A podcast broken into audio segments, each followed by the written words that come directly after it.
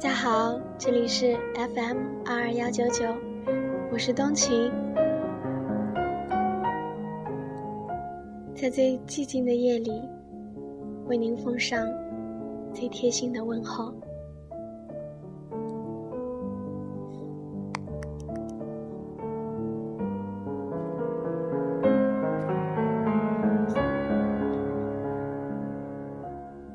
这几天，柴静的雾霾纪录片《穹顶之下》深深震撼了中国人的心灵，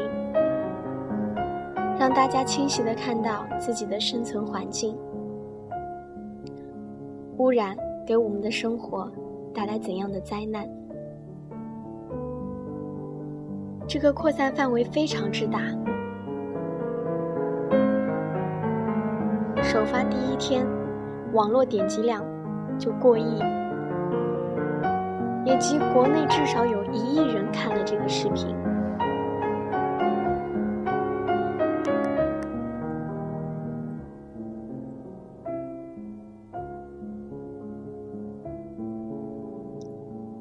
当然，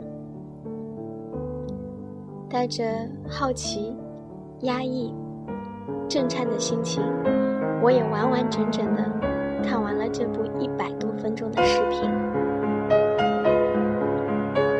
一个具备专业媒体人素养和强烈社会责任感的妈妈，花费一年的时间，耗资百万，查找大量详实资料，寻访多位专家和官员，并到曾经历过中国目前污染现状的多个国家实地探访。一系列看似耸人听闻的数字画面，告诉所有人：你我若再不行动，都会死在雾霾里。不论这个视频的出发点在何处，它过亿量级的传播，对于提升中国人的环保意识，是一个里里程碑级的事件。如果你认真看了这个片子，就会发现，这个片子的主角并不是柴静，而是那些在我国各地被各种无力感笼罩的老百姓和环保局的干部们。柴静只是一个冷静的记录者，他站在雾霾中，记录下的是环保立法和执法的种种无奈。这个片子给我带来的更多的观点。是颠覆。在此之前，人们关于环保的讨论都停留在要发展还是要环保二选一的简单思维上。而看完纪录片，你会发现一个和以前都不一样的结论：经济发展当然有代价，但是代价不应该这么大。工业化当然会带来污染，但是污染。不应该这么严重。从纪录片里就可以看出，在很多方面，我们远远没有做到我们这个发展水平所能做到的最好。很多设备、技术以及相关的法律法规我们都有，但就是做不到位。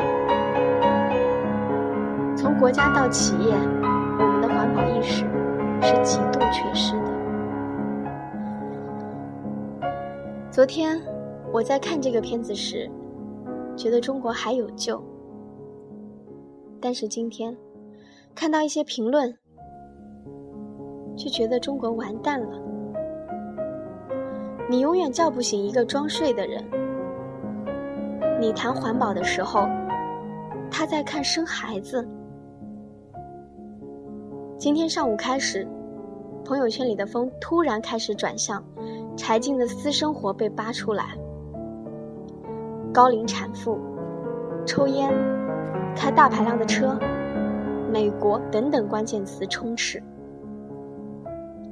这么用心做的纪录片，很多评论却是集中在对柴静私生活和片子瑕疵的议论上，而不是对雾霾的讨论。那些说片子没有触及深层原因的。现在正是你们站出来写长篇深度探讨文章的时候。那些说片子论据有谬的，现在是拿出科学证据让公众知情的时候。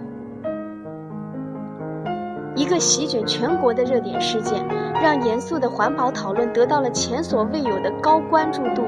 有这样千载难逢的机会，可以搭顺风车做多少有意义的事情啊！而你，却在扒人家的私生活。中国的问题，很大原因就是不做事的人对做事的人指手画脚。他作为一个公民，用实际行动去做了自己想做的事。他做的这一切，是有益于环保，有益于大家。国家领导看见了，造成全民讨论，引来全国注视，这就是他的最大价值。即便他真的如你们所言那么不堪。套用经济学之父斯密的一句话：“屠户、酿酒师和面包师是出于他们自利的打算，但他们也因此满足了公共需求。千言万语汇成一句话：我们看的是穹顶之下，您看的是柴静。”这一刻，请让“柴静”这个名字消失，把注意力投向真正需要解决的问题上来。因为毫不夸张地说，我们每一次呼吸都在滑向疾病与死亡。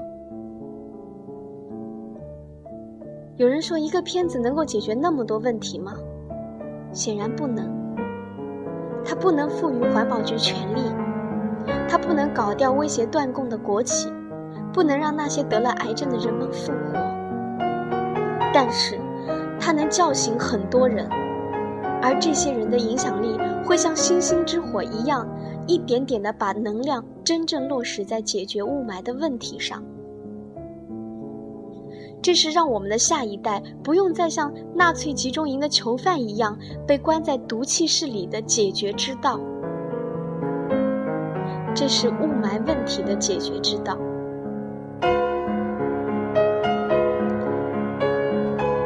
大家还记不记得，在电影《功夫》里面，周星驰被火云邪神打凹在地上，还捡根小棍去敲火云邪神，是不是觉得很可笑？打不过是一回事儿，但是打不打？又是一回事儿。就算力量悬殊，力量微薄，但是态度一定要拿出来。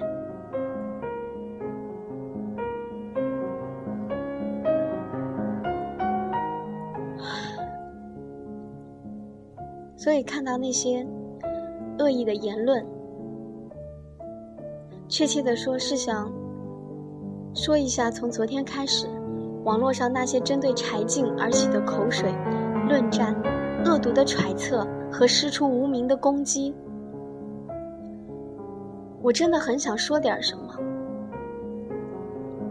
有人骂柴静是公知，拍这样的片子挑拨政府和人民的关系；有人骂他是五毛，拍这样的片子帮助维稳。同样一个柴静。同样一段片子，同样一件事儿，居然能出现这样两方截然不同的评价。你可以想象，那些观点是如何违心而阴暗。所以说，在中国做事太难，因为有太多恶意，太多盲从，太多冷漠，太多无动于衷。太多的眼睛和耳朵被无知蒙蔽，太多的心灵被偏激绑架而失去善意，太多的脑袋被刻意操纵而失去理性。有人开始攻击他的私生活，有人开始质疑他的女儿是美国国籍，有人开始分析他的传播策略，有人开始嘲笑他的调查不够专业。从纯粹学术探讨，当然无可厚非。可是你们充满攻击性的言语里，分别每一个字都透着阴暗，透着嫉妒，还能说什么呢？在奇葩遍地的国度，那朵正常盛开的花反而成了异类。那些骂柴静的人，我就想问你们一句话。你们到底希不希望雾霾问题能够彻底解决？不说彻底解决，你希不希望雾霾问题能够得到缓解？如果你们像他一样，不愿意在北京、在上海、在南京、在杭州过着每天早上要看污染指数才敢出门的憋屈生活，不愿意每天推开窗外就是一片昏暗看不到的蓝天，那么你们为什么还要去在意那些细枝末节？那些真的重要吗？他以一己之力，营造了一个多么好的呼吁全社会解决雾霾问题的氛围。从他的这个视频出发，各行各业，包括我们每一个人，可以做多少事？难道你们不知道，所有与这个主题无关的口水都只会模糊焦点，破坏这个来之不易的局面吗？难道你们真的愿意一辈子生活在毒空气里有些人平时不愿意谈雾霾，不屑谈民生，不屑关注新闻，不愿意参与热门话题讨论，自视高冷，自以为逼格高，这些都无可厚非。可是，在柴静踏踏实实的做了一件大好事的时候，他们却跳出来攻击他。所以你们眼红了是吗？你们自视与世无争的高冷呢？你们想趁现在炒作自己吗？我甚至不在乎柴静的这部视频是不是有炒作或者捞钱的目的，我不在乎，我对这个问题完全不感兴趣。更何况他根本没有占用公共资源和纳税人的钱，而是自己掏腰包做了这么一件事儿。我甚至希望他能够从中获利，因为这样会激励更多的人走上他这条路。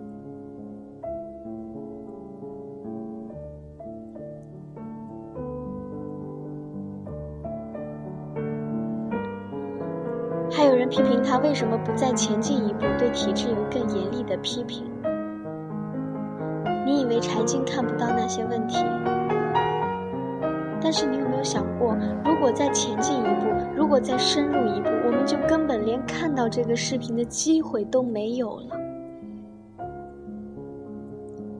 能把自己想表达的、公众需要知道的信息，用适当的尺度传达出去，而又不必搭进自己的生活和自由，这是一种本事和智慧。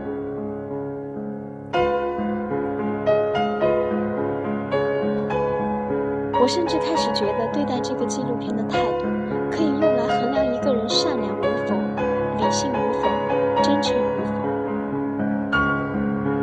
这样的话单独拿出来说，也许太绝对、太违心。可是放在这个纪录片的具体语境里，我觉得是客观的。过去数百年，美国社会的每一次社会变革。从黑人平权运动到女性地位的改善，到整治污染，到今天的同性恋婚姻，都是靠着无数的普通人用一点点的勇敢和责任感去推动才促成的。